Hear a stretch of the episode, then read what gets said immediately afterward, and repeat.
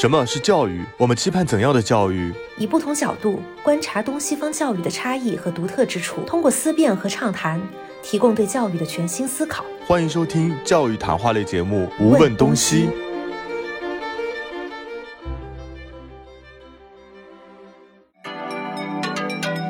所以，可能对于我们家孩子，他就是不太适合电视切换网课加上作业。而，这个妈妈这样子简简直就是一个反面例子。因为我发现，在做这个决定之后，他们两个人其实并没有停止学习。这样老师不可能帮你做到个性化定制的，只有你的父母，就是自己的父孩子的父母，是最了解自己的孩子。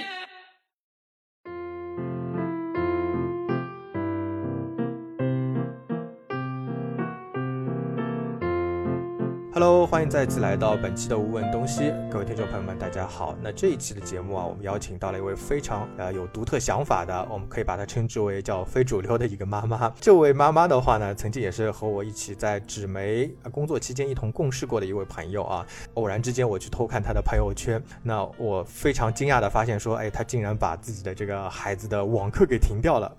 那我也在录制节目之前的话，和她。了解了一下大致的来龙去脉，发现还是有很多的观点很值得我们当下的一些家长去学习和了解的。呃，Linda，你自己亲自去带两个娃，你的这个感受是怎么样的呢？会不会现在整个状态是非常的累啊？尤其是这个网课期间，呃，先和大家做一个介绍，然后我们从这部分我们开始来聊吧。大家好，我是 Linda，非常高兴做客今天的无问东西教育播客节目。其实，在两年前已经有过一次网课的。那个时候呢，老大是读二年级，那么老二当时还是在中班的时候，所以其实当时网课的是老大一个人在上，那么老二其实自己玩自己顾自己玩就可以了，他不用来参与的。但是我发现这次就是相当于两个孩子在一起在上网课，那么首先，呃，你在设备或者在空间上就是可能就是有一点措手不及。呃，然后我就是会突然发现，就是他们在上网课的时候，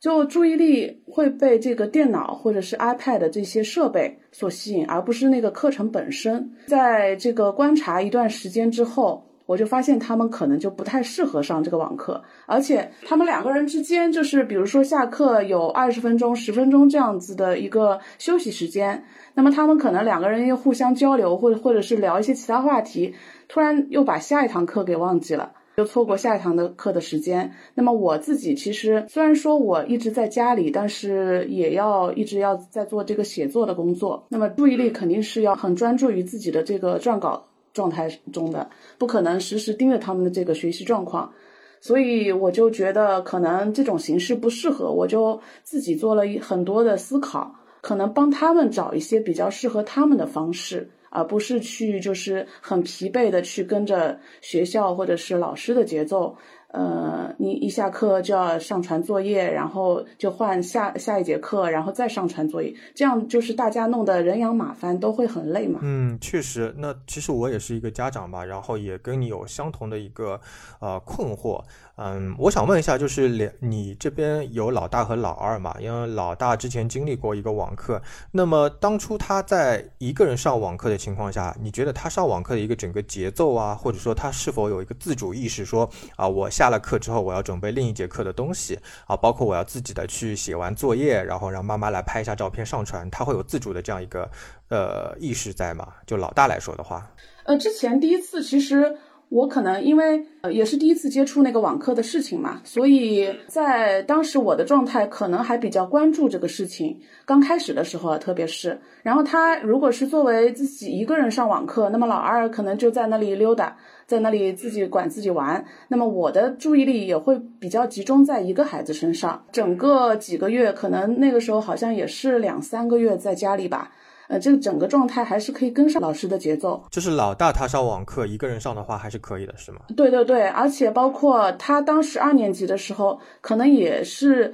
愿意让我来帮他上传作业，而不是现在他可能自主性会更强，他愿意自己去这个上传作业。那么其实是一件好事情，但是我会发现他在上传作业这件事本身上会浪费非常多的时间。那我问一下啊，就是老二的话呢，现在跟老大一起上网课，你刚才有提到说他们这个注意力彼此容易这个分心嘛？那么现在两个孩子的状态是说，老大他还继续上网课，那么老二他就先不上网课，还是说两个孩子都不上网课？是这样子，就是呃，可能平时的时候我会让他们可能自主，就比如说上个星期我让他们就自主学了。就因为之前之前的话是两台电脑，后来有一台电脑不是坏了嘛，在两个人如果是用一台电脑去上这个网课，也没有办法去操作这件事情。那么，嗯，我就让他们完全自主学习，就是他们可能做一点自己感兴趣的事情，或者是自己去选择看书。但是上网课，就是我我不是说那个反对他们学习这件事情啊，就是学习还是要抓的。那么什么办法呢？就是。比如说有一天你落掉了几节网课，对吧？你可能空中课堂，你可以连续的把这前面几天、前面三四天或者四五天一次性的看掉。其实他讲的东西反而会比较连贯一些，就比你今天突然之间上到这这一点啊，十五分钟结束了，然后又换成学校里的那个 电脑上的钉钉的这个直播，这种可能对他们来说就是中间卡壳会太多。而且非常的周折，对，而且我发现他们专门是电视上这个课的时候，他们注意力还可以比较集中，但是，一旦是跟电脑有关系的话，他们绝对是会被电脑分散。嗯，所以基本上听下来的话，就是老大跟老二他们在周一到周五期间的话，都是已经采用自学的方式了，是吗？哦，因为我本来了解到的是说，可能老二是 已经在自学啊，然后你再给他做一些自主教育，老大还是在上网课。没想到两位其实现在都都在自己自主学习。那这会牵扯到另外一个很有趣的话题啊，就是你自己如何去分配这样的一个分工呃精力和他们每天的这个流程呢？假如说让你和大家就是来分享一下，比如说他们几点钟起来，然后几点钟安排，你会给他一个很严格的一个 schedule 一个列表吗？不会的。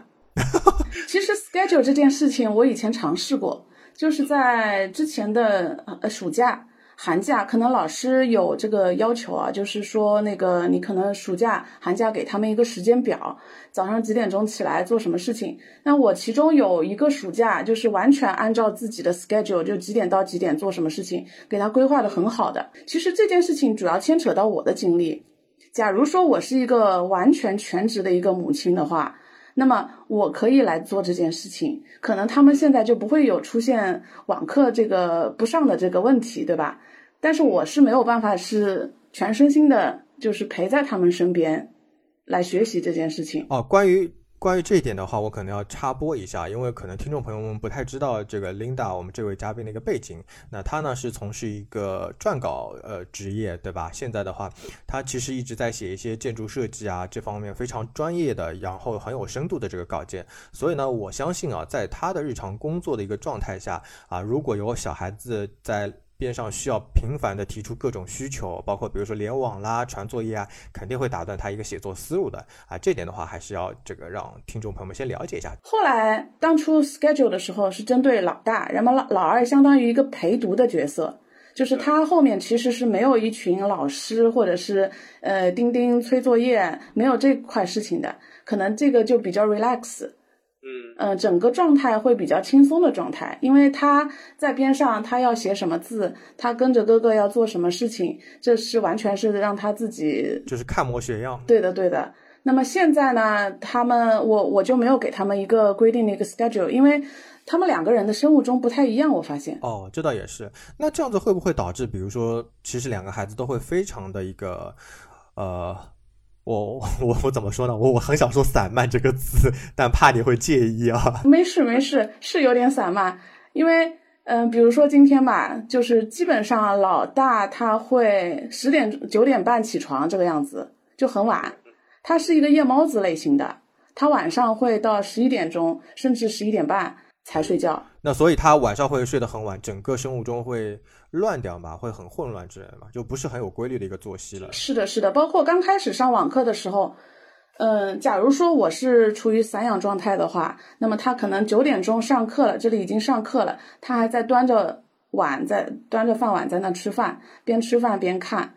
嗯，上语文课，你说这个能有效率吗？对吧？那这样子反过来说，其实你现在的这样的一个养育的方式，很容易被。就是另一部分的家长啊，就是可能会认为说，哎，你这个没有给他一个规定的作息，那其实你本来就让他很晚睡，那他自然就是很晚醒，接下来就像呃多米诺骨牌一样的，就一路倒下去，自然就会导致他们没法去跟上网课。可能就不是说这个网课这个形式不好，而是说呃每个人的养育的观点不一样。呃，其实这个老二其实生物钟很正常。他会遵守那个时间，就是我们家老大可能有点特殊啊，就是比较从小就比较难养的那种性质。男孩子理解理解。对对对，就是关于这个睡觉问题，其实跟他呃发生过很多次的这种冲突。因为你就算很早逼他上床，他睡不着，这个我也是没有办法的。然后呢，我是尽量让他是早点睡觉，但是他做不到这个，那那我只能暂时尊重他的本身的生物钟。我也没有办法强迫他，我是规定你几点钟一定睡着。那么老二就不一样，老二可能上床五分钟就能睡着，但他可能躺在那里两个小时都睡不着。那个这个个个体差异还是挺大的。所以之前其实，在上学的时候，不光是在家里，就是上学的时候，呃，也是这个状态。其实他是一个很遵守这个。遵守时间规则的这样一个人，他包括他自己会给自己上闹钟，早上几点起床，晚上几点睡觉，几点钟必须睡觉，他都给自己设这样的闹钟的。你说的是老二吗？老大哦，他会做这件事情，但是问题是，他设了闹钟以后，他能不能睡着？就是说，他其实想给自己做一个很好的规划的，但是可能个体差异的一个情况，他确实没法做到。对的，对的。包括他那个晚上给自己设了时间，但是他如果是到规定时间睡不着，他假如说十二点钟才睡着，那么第二天七点钟就要起来上学，对吧？在如果开学的话，八点钟就要八点钟之前，或者是呃七点四三刻之前就要到校，那么他就要七点钟起码就要起床了。那这个对于小学生来说，这个睡眠时间就太少嘛，所以我会尽量让他。稍微多睡一会儿，然后呢，可能平时也会稍微迟到一下吧。那有没有一种可能是说，就老大来说，他白天的话精力发散不够呢？因为现在你知道，每当你提出一个教育观点的时候，总会有另一群家长以不同的角度去抨击这个观点，对吧？比如说，哎，他睡了那么晚，是不是让他这个呃晚上看电视啦，或者说这个白天放电不够啦，所以才睡了那么晚？嗯，我们家老大是属于那种非常安静宅男类型的。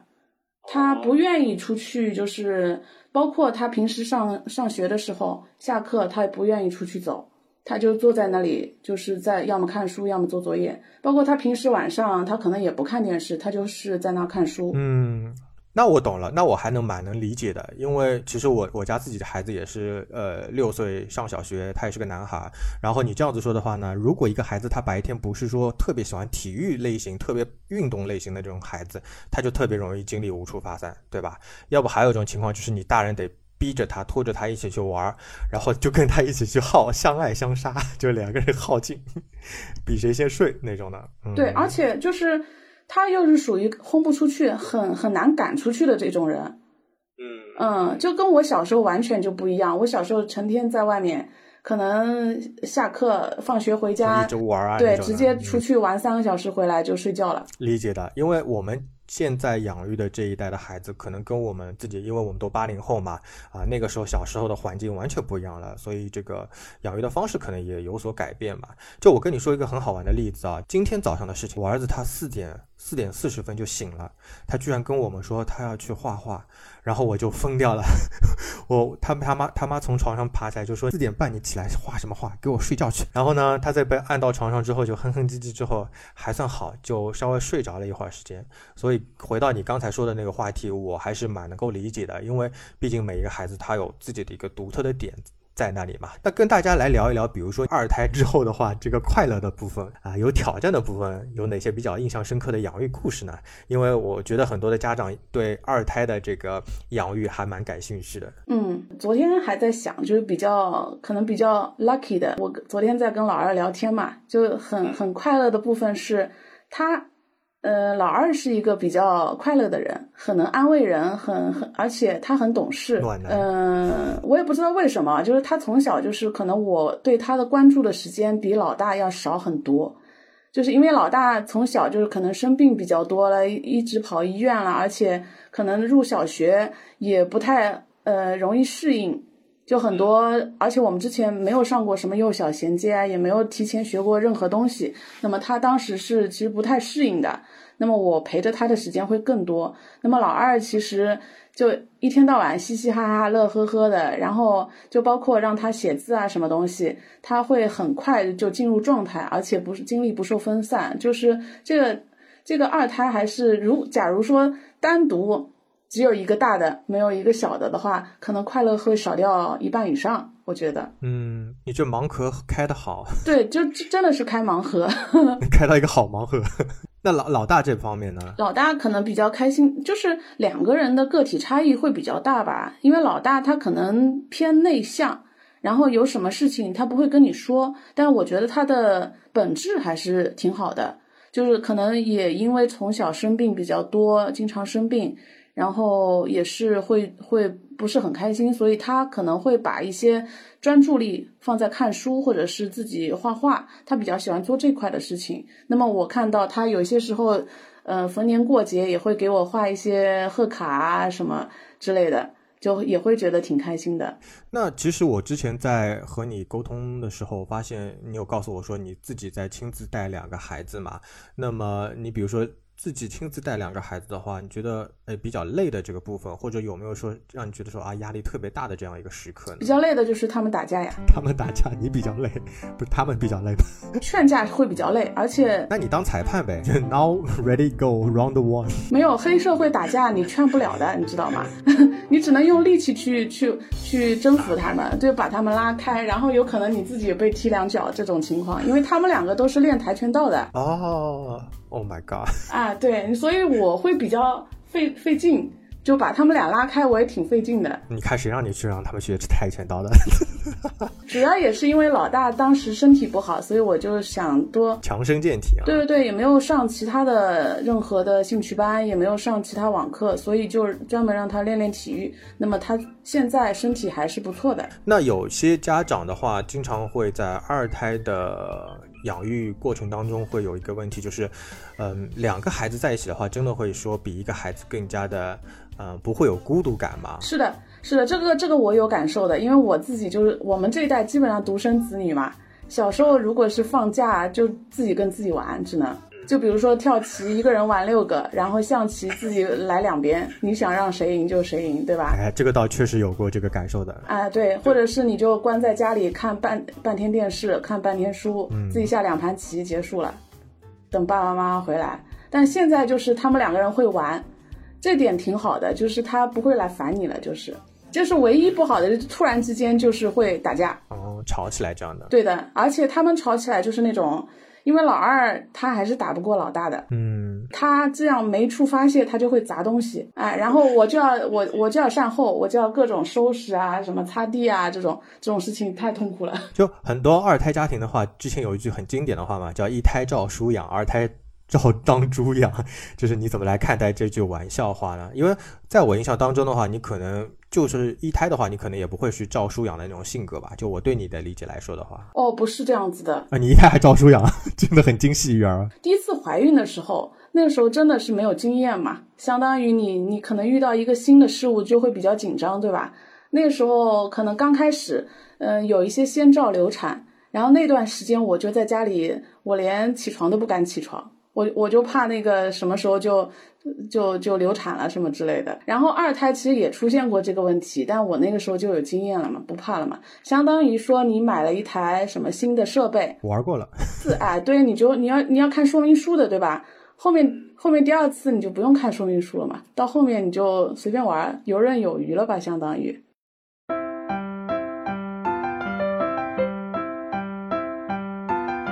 现在目前的孩子，呃，两个孩子都是在公办学校，对吧？那么他们在公办学校的话，你觉得这个上课上下来的这个感觉是怎么样子呢？比如说从这个课程啊、老师啊，啊，包括这个学校的一些活动，你觉得都还挺满意的吗？就是公办求学的一个感受，对，就学的一个感受。呃，基本上感受就是，我觉得小学还是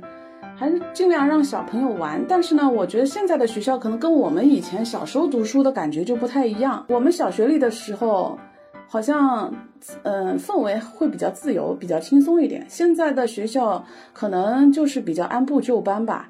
上课下课好像也不能在外面玩。然后呢，又上另外一堂课，然后就做作业，条条框框会比较多一点啊，然后压力可能会比我们那一代更加的大一些。因为我我觉得我自己小学里的时候印象非常深的就是，嗯，当时读小学下课以后就是在外面，要么跳橡皮筋，要么丢沙包，就是课中间那个十分钟课间时间是非常精彩的。现在好像就是可能也是因为安全问题。就不太不太想让小朋友在外面，呃，追逐啊、打闹啊这种。但是我觉得，如果是有一些游戏性质的，这个会会好很多。因为你你如果一直待在教室里面不动的状态，可能从健康这个方面也不是太好。因为我是平时也是做那个设计，关注设计会比较多嘛。就很多那个设计师朋友，他们在设计一个学校的时候，他会涉涉及到很多公共的空间。那么他们在设计时候思考，就是说如何让这个小朋友用到这块空间，包括他们对色彩、对这个楼梯怎么样设置，就楼上如何看到楼下怎么玩。那么这块空间和教室之间相差多少？那么呃，这个地方就是让小朋友怎么利用起来。但现在如果是现在按照这个规规章制度来看的话，你完全用不到这些空间。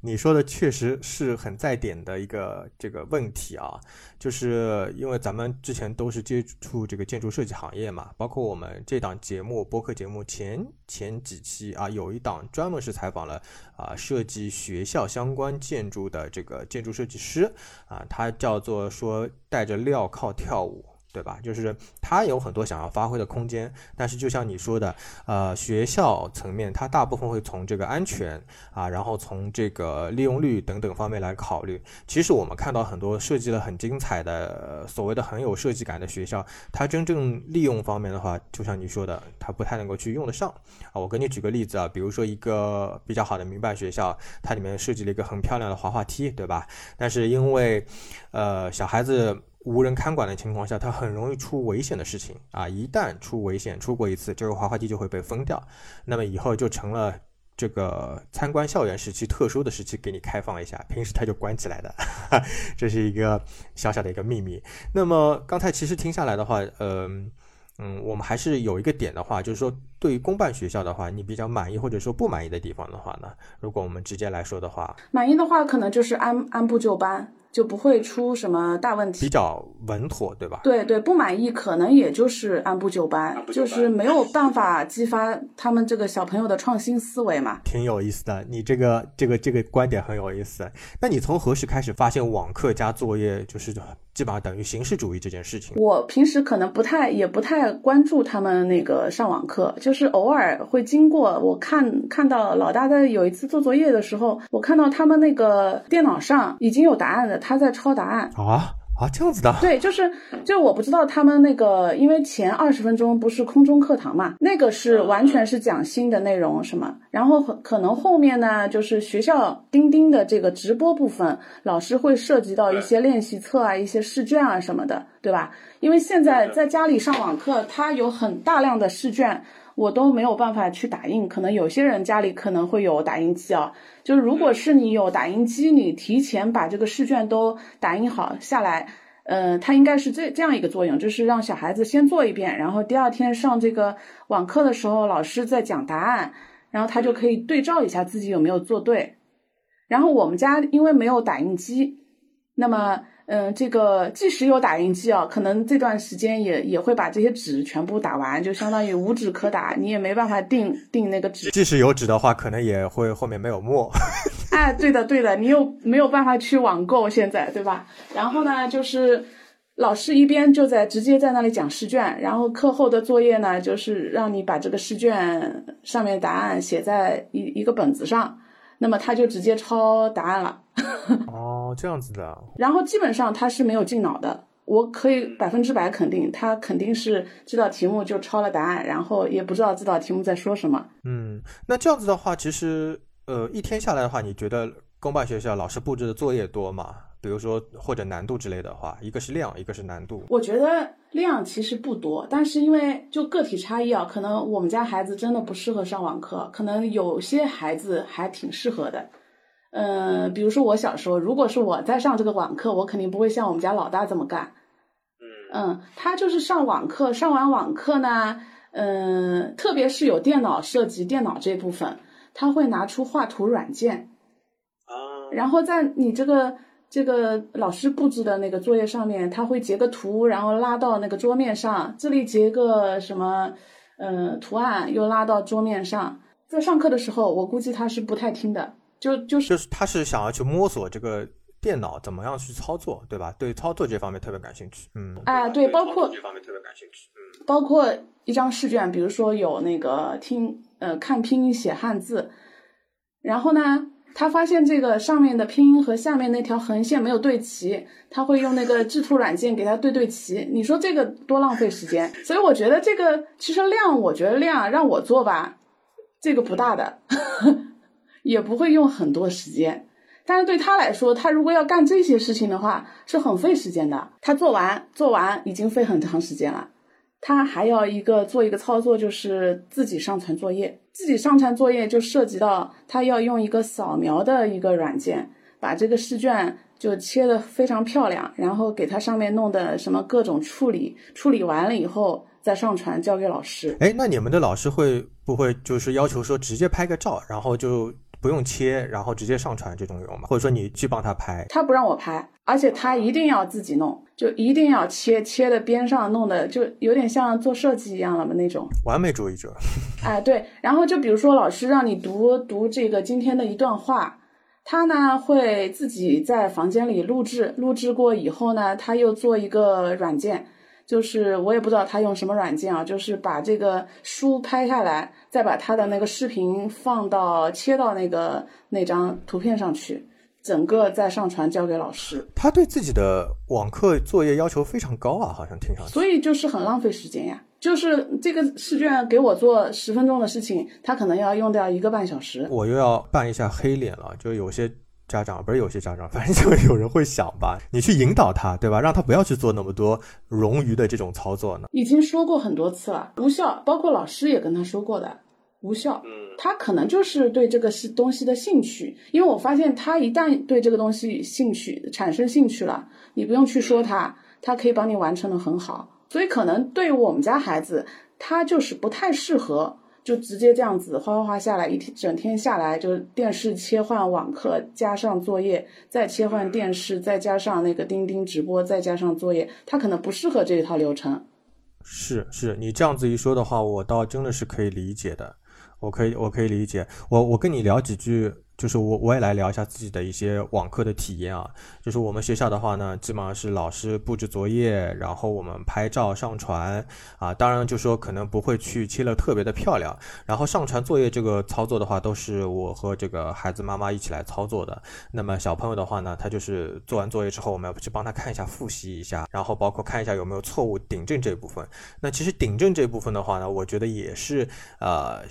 其实之前在学校是老师的工作嘛，对吧？现在就家长来去顶正这个东西。那么从老师的角度呢，啊，因为我们在上期节目当中也聊过，他的话呢是希望有大块的时间段来批改作业，对吧？你设想一下，如果你张三丁传一个东西，然后隔个几分钟再丁传一个东西，那么老师那边的这个情况立场就会叮叮叮收到三十八个不同时段来的这个消息，他也很崩溃。所以通过这个呃。跟老师对谈聊了之后的话呢，我也发现这个可以去理解的啊。就我们上传作业尽可能是大块的时段，那么这是一部分，还有部分就像你刚才说到的，在不停的设备当中切换，这也是个很头疼的问题。举例来说，比如说我家的话呢，孩子的这个卧室它的信号就非常的差，导致他每一次上网课就得在这个呃厨房或者说客厅餐桌这一块区域。那么这块区域的话呢，我们又得很小小心说话，就不能太大声那种，怕吵到他。那么其次的话呢，这个现在公办小学里面，这个上海市教育系统下都是用钉钉的嘛，对吧？然后会有一个邀请上台的功能啊，如果你在不同的网络当中切换。有可能会导致邀请上台不成功，那么老师的话呢，又会拼命的邀请这个孩子，因为他觉得这个孩子可能就是已经脱离课堂了啊，可能是孩子自己没有参加啊，但他其实不太会考虑到说你家孩子是因为网络的关系，你没法邀请上台，所以呢，我们也很头疼碰到这个情况，就是不停的要帮助孩子去邀请上台啊，不然孩子也很急，他说我老师邀请我上台，我没有上台成功啊，到时候老师就觉得。哎，你们家孩子是没来上课，它是这样的问题。所以这个核心点是什么呢？就是说对于硬件的要求啊，甚至有些家庭可能他并不是都有 iPad 或者说电脑的，对吧？就像你说的，电脑坏了一台你也没办法。那么第二点的话呢，对于网络的要求，其实我们家网络自己就挺慢的，因为我之前家里也不玩游戏，就是五十兆的基础网络能够用就行。但现在发现一用钉钉，然后我们一办公，这个网络带宽就完全不够用了。对吧？这是网络的问题。那么第三点的话呢，就是关于孩子专注力的一个问题。就像你说的，你的孩子可能会去用绘图软件去做一些什么样的事情。那么像我注意到很多的小学生，他会在钉钉的屏幕上面去打字。就老师 上课的时候，呃，就是说，然后发各种各样的搞笑的图图标，对吧？甚至于说。甚至于说，他们为了打字都说“老师您好，老师您好”，什么“老师您好”，通过“老师您好”这几个字也能让他们去打字爽一爽，我真的是无语。那刚开始的话呢，我孩子也是因为打字这个事情，然后被他妈打了很多次。那 现在现在就总算是收住了，就不会去打字这个事情了。然后小朋友们他们自己呢，趁你不注意。那现在如果有些家长他一直是工作的话，没空管孩子的情况下，小孩子他突然自己拉一个群，对吧？然后在里面群聊，然后甚至有一些小孩子他特别会操作电脑的，他还会去加一个防疫机器人，特别的搞笑。对，所以我觉得种种的问题的话，确实啊，这个网课对我们现在家长就挑战非常的大，对吧？那我刚才其实也唠叨了很多，那回到这个呃我们今天的这个主题来说的话，你。当初让孩子停掉网课这个决定的话，你遇到了哪些阻力？包括比如说你的呃家人是否支持啊？包括呃学业上你是否会担心他们跟其他的小朋友上课不同步这种情况呢？其实我注我看重的不是网课或某种形式啊，我是我是没有规定他们一定是停止网课。假如说他们能适应老师的节奏，能适应这个 schedule，对吧？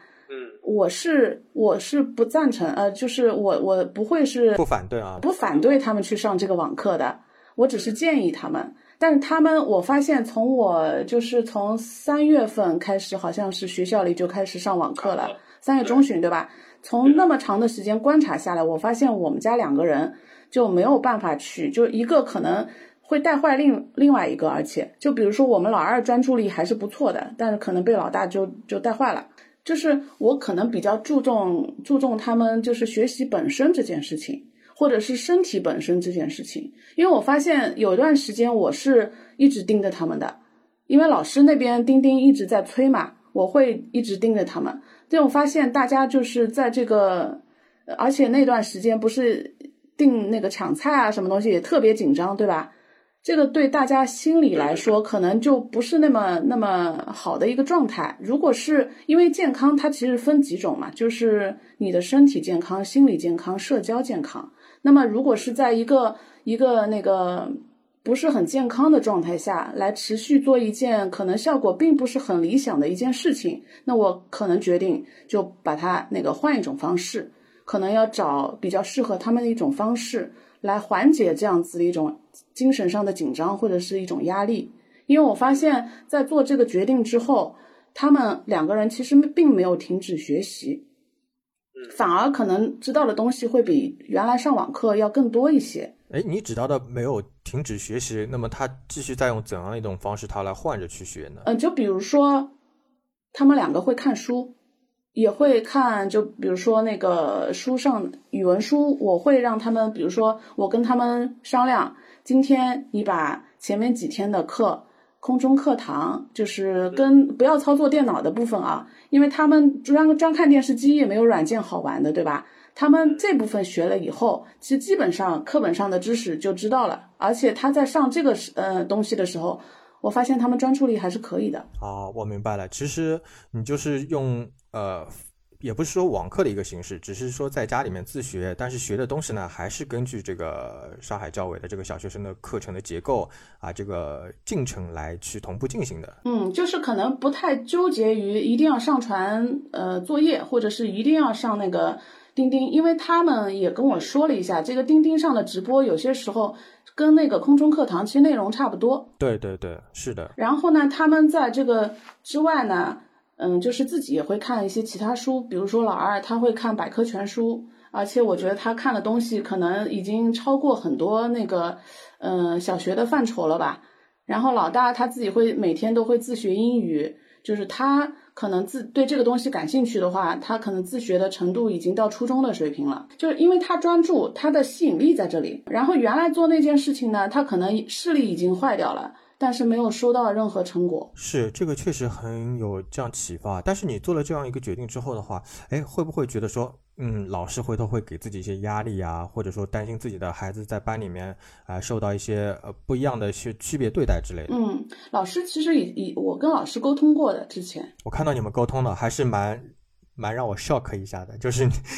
你这个沟通方式还是蛮大胆的。没有，后来就是我我其实跟那个呃跟班主任他们也沟通过，然后后来老师也是理解的。嗯嗯，因为我其实我我是想的比较长久啊，因为我自己小的时候也少读了一年，不是九年义务，是八年义务嘛。其实小学少读一年，我觉得在自己身上实验过，问题不是太大。其实你。你跟老师的那一段对话，我觉得如果是网上很多人看到的话啊，就是可能比较激偏激一点，甚至说啊比较会断章取的人，肯定会把你喷成筛子的。说啊，这个妈妈这样子简简直就是一个反面例子，就跟老师说，我们现在两个孩子不适合上网课，然后我们决定说，我决定先让他停一下这个网课。然后老师的话呢，也说，嗯，这个既然你这样子决定，我们也尊重你的选择之类的。但是其实啊，如果把话说开来，就是很多，呃，如果家长的听众的话，能够把这个事情想透，先不要急着去做一个定论的话，还是蛮能够理解这一段对话的这个意思的。因为老师可能就真的是理解了你的这个作为家长的一个一个观点，对吧？他也能够去呃赞同或者说理解当下的这样一个处境。对吧？确实，就像你说的，呃，人生很长，某一个时期当中缺掉某一部分的这个课，而且说这个东西确实不适合自己孩子的话，干嘛要霸王硬上弓呢？对吧？就像我们去重复做一些无用功的但是不正确的事情，没有必要。是的，我印象很深啊，就是小学里的时候，我看到一句话，就是报纸上的有一句话：三个科学家，他用了三年时间，耗资三个亿。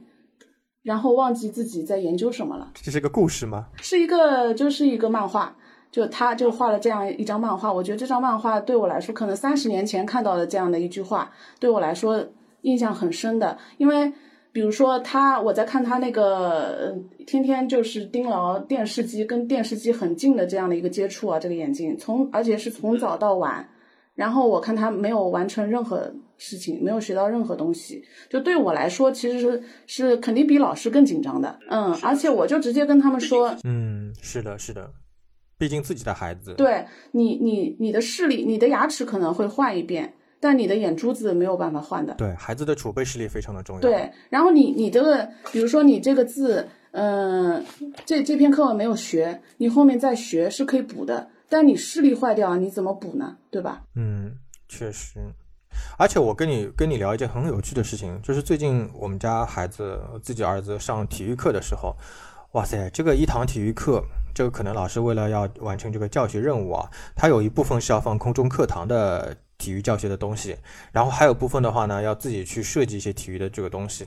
就等于让我感觉三十分钟的这个体育课。大概有十五分钟都是在说一些道理的东西。孩子真正锻炼的话，还不及说我平时让他去玩一个体感游戏，什么玩个什么切水果，或者说这个啊体感游戏来的消耗能量。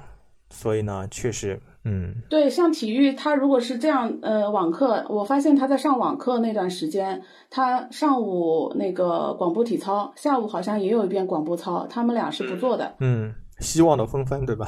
那个这两个他们完全不做啊！但是在两年之前，当刚有网课这件事情的时候，老大那个时候还是做的。嗯，现在他发现想通了，他 这而且我发现他一天到晚都坐在那里，尤其是像我这样，呃，之前研究那个办公家具、办公家具的嘛，这这个对人体工程学非常不好。你你脊柱一坏掉啊，什么东西就很麻烦的后面啊。就他们一天到晚就趴在桌子上，也不知道在干什么，然后或者是一直坐在那里盯着电视。这其实从健康来说就非常不好嘛。然后，所以我每天中午就是会拉他们出去玩一个小时，然后再进来。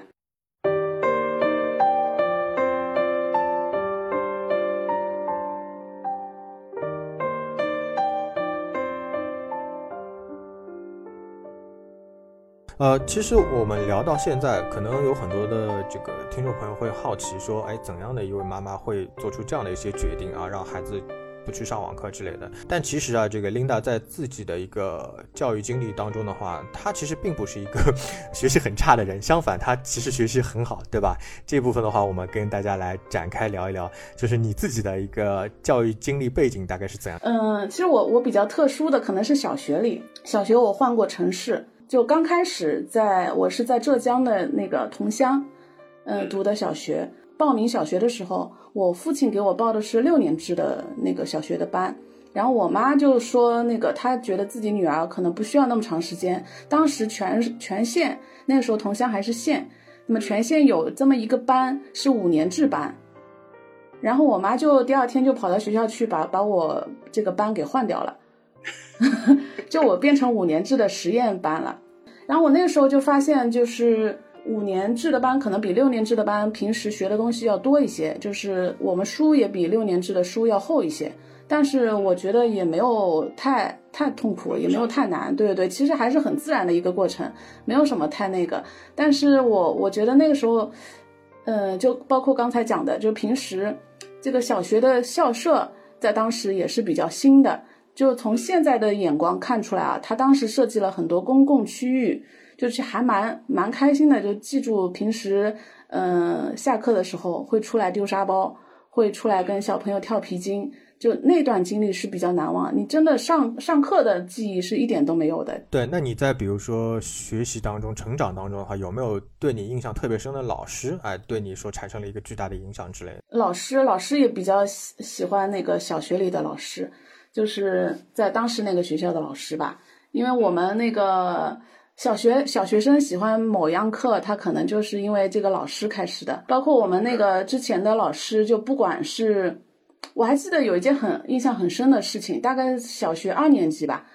有一次就发作业本，刚开学刚开学的时候发作业本，然后就就那个我前面那个人呢，就第一本是很脏的那个那个封面。就是很多灰的，然后他就是把那个特地把那那本有灰的那个作业本放到最后，然后传给我。传给我的时候，我就把最后那本很脏的我自己留下来了。嗯，哎，然后可能老师就注意到了这个事情，他就当全全班就表扬了我。嗯，就是就是，我记得那个那那个时候的老师就很很善于表扬人。其实他非常注重学生或者说一个孩子善良的一面，或者说细节这一面。对对对，而且那个时候我记得老师他也不是很那种本本主义，就是上完课就结束的，他还还可以还关注很多学生他的兴趣、他的爱好，他比较擅长于哪些方面。因为我记得我小的时候也不是一个非常。嗯，喜欢跟人家沟通的人，我可能也是比较偏内向，有点像我们家老大。但是老师可以关注到我的这些优点，还包括我们数学老师他在出差的时候会给我买书法字帖啊。然后这这件事情呢，让我就比较喜欢书法。就其实那个时代的老师，他们还比较有教育的热情，对吧？现在的老师的话，可能更多的是一份职业。对的，对的，他可能就是每天。就像之前说的嘛，按部就班。可能我我我把一个班今天的几十份作业批掉，那么我的工作就结束了。然后可能成绩好的他会比较偏关注一点，但是其他方面他可能关注的会少一些。但我记得那个时候的老师，就是我觉得还是还是蛮感谢他们的。其实你自己本身的话，成绩也是非常的优秀的，对吧？因为我们在节目之前的话有沟通过，你你告诉过我说你那个分数基本上已经可以去进清华了，对吧？那那你觉得当时这样一个成绩，呃，在你那个时候意味着什么呢？比如说要获得这样一个成绩，是不是一个非常困难的？还是说比较大家都其实成绩都很好的，我觉得还可以吧。我我我觉得有点很奇怪的就是我我越到后面，因为以前就是包括现在吧，可能很多女孩子她是小学阶段成绩会比较好一些啊。对。到初中高中以后，可能男生就会跟上来，有可能男生发育比较晚，懂事比较晚。那么对我来说，我可能就比较比较像男生，可能越往后面越往高三，特别是高三的时候，我基本上不太用功的。老师可能发十张试卷，我就做三张这样子，我就觉得我已经懂了，我就不要再趴在那里做了。我就记得当时那个班主任他说：“你们不要像那个喇喇布机一样，那个天天敷在桌那个凳子上，那就是大家都走一走嘛。”出去走一走。然后我我是那个时候体育课我还是出去打球，然后也是不会就就是晚自习之后我不会再那个再再去开夜车啊、开小灶啊，这这个习惯是没有的。我觉得你你真正的懂了一样东西以后，你不需要太花时间的。其实感觉就像你到了那个点之后的话，你自然就开始理解了很多学习上的一些知识的点。对，而且第一个就是前面说的兴趣，就当我老大他不喜欢这件事情，或者他吸引力不在这件事情的上面的时候，你逼他学是没有用的。可能我的父母对我就是管的比较松吧，属于比较嗯散养状态的，就是我自己会发现我比较喜欢这件事情。然后我就去做这件事情。那么高三的时候，大家可能不看电视的，我可能周末花半天都在看电视。哎，那这样听来的话，其实你的爸爸妈妈对你的教育这一块管的不是很严，对吧？那你是一个比较自主学习的一个类型的孩子。那个时候的父母谁一天到晚盯着学习呢？对吧？那段时间的父母，那段时间那那个时代的父母还基本上不管孩子学习的，基本上都靠自己的吧？对的，确实的，没没有现在说要陪着啊、记着上各种班啊之类的。那个时候也没有什么班去上啊，对吧？没有班。但是可能上的人比较少，但我我觉得效果也一般吧。不一定会太好哦。那个时候可能是个别到老师家里面去，嗯，有可能有一些这种提高班啊，这种。对的。我那个时候去老师家里面，数学上的是补差班，语文上的是提高班，所以我有幸可以跟两波孩子在一起玩，就是成绩差的那一波跟成绩好的那一波，挺好的。哎，那你刚才说到的这样的一些观点啊，包括养育的一些观点，很认同。就是你说老大的话，你尤其看重他。呃，想要学的东西的时候，你就会来特别去支持他啊。当发现这个东西确实没有效果，你就会可能去按下暂停键。那么，如果是说，呃，从你自己的一个观点的话，你怎么样去看待这个教育这件事情呢？嗯，或者说你想把他们培养成一个什么样方向？呃，我觉得不是我想培养成什么样，是他们自己长成什么样。就是，嗯，还是因材施教吧。因为现在，比如说设计设计行业，它比较专注于。呃，人性化或者是专专注于个性化，那么个性化定制在教育上面也是一个非常奢侈的一个观点，就是你在学校老师不可能帮你做到个性化定制的，对对，只有你的父母，就是自己的父孩子的父母是最了解自己的孩子，他比较擅长于做什么事情，老师应该做的角色是让他喜欢你，他自然会喜欢你这门课。其实我自己以前教过一个初三的孩子，我记得以前你教过初三孩子，你教你当过还当过老师？呃，相当于相当于就是那个时候他英语，啊，他英语不是很好，那个时候初三十几年前吧。然后他母亲就很着急，因为他马上要中考，中考了。然后他英语，嗯，初中三年级从来没有及格过，挺像我的。然后他妈妈很着急，就把他带到我这里来，让我我我帮他看一下啊。但我我觉得那个孩子特别乖，而且也不笨，他又会打太极，然后又会弹钢琴，我觉得他挺好的，而且他也是，他不是那个像我们家老大那个不听话那种类型，他挺听话的，乖巧。对我给他辅导了三次，然后呢，他中考，呃，就九十几分，他可能是一百那个，可能满分是一百二十分，也不是一百分的吧，但是他第一次，唯一一次。初中英语及格就是在那次，那其实跟教的人有关，对吧？就你教的好。他就说了一点，就是他小学里英语不差，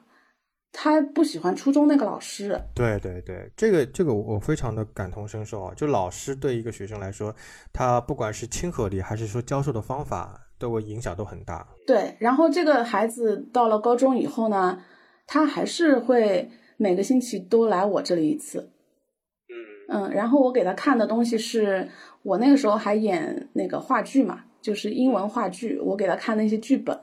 或者是给他看电影，他都很感兴趣，然后自己去唱那个英文歌，所以他后来好像出去留学了，学什么钢琴系啊什么的。那我们这档节目之前一直在聊这个。东西教育的一个差异和不同之处嘛，哎，从你个人的观点来说的话，我们在这个节目啊比较尾声的时候，和大家来分享一下，你看看就是就你的观察，因为其实你之前因为工作关系也去过国外很多次嘛，那么你有了解到哪些中西教育方面差异的部分？嗯，我其实最呃亲身体验的那个西方教育啊，是其实我之前在美国人家里住过半年，然后他们家里呢有两个孩子，姐姐和弟弟，嗯。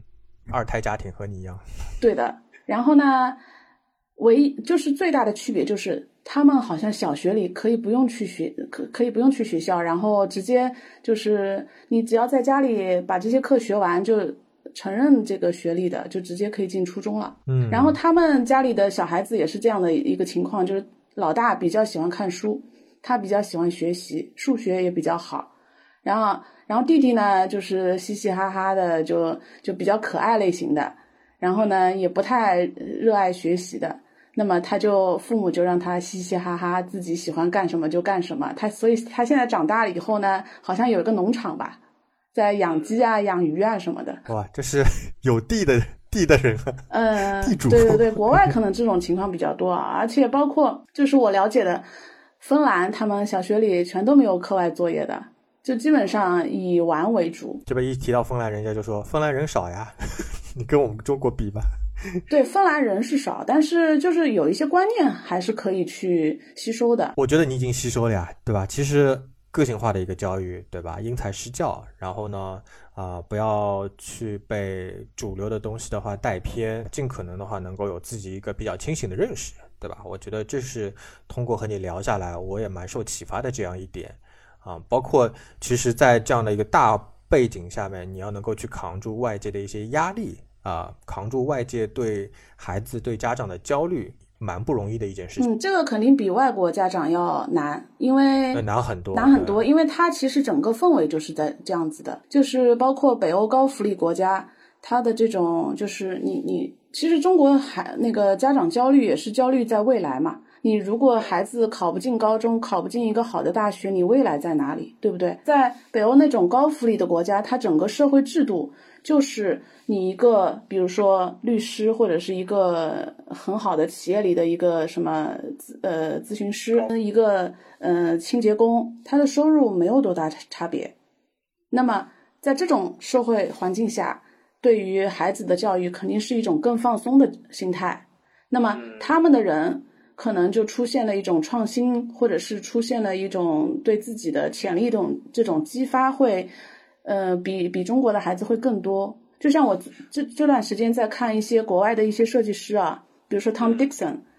呃，然后呃，还有一些反正一些很奇奇怪怪的一些教育背景，就小的时候也不干什么事情的，就是要么呃玩玩那个泥巴，什么做做做陶器啊，或者玩玩音乐啊，听听朋克啊这种，长大以后却变成了全世界非常有名的设计师，然后就引导整个世界潮流。其实让我感觉就是他们能够有一个很好的环境，呃，各自生长，去成为最好的自己。是的，就是在国内这个环境，可能需要整个社会的大环境需要就是更开放一些。嗯，所以还是大的一个背景环境关系。那我们的这个节目最后的话呢，啊，作为二胎的妈妈啊，给这个想要成为二胎的家长，你会给他们一些什么样的一些建议呢？在教育啊，或者说类养育啊这两方面来说，嗯，真没有什么建议。我觉得就是还是比应该注重个性化差异、个体差异，然后找到一些比较适合孩子的方方式。就像孔子说的“因材施教”，如果能做到这一点，就非常好了。好的，非常感谢琳达做客我们本期的无问东西。今天的话，我们就和大家聊到这里了。那么今后的话呢，如果这个听众朋友们大家听了觉得有很多认同的地方啊，哪怕是一些不认同的地方，都欢迎大家在这个各个播客的平台评论区和我们留言来交流，好吗？那再一次感谢琳达做客我们这一期的节目，拜拜拜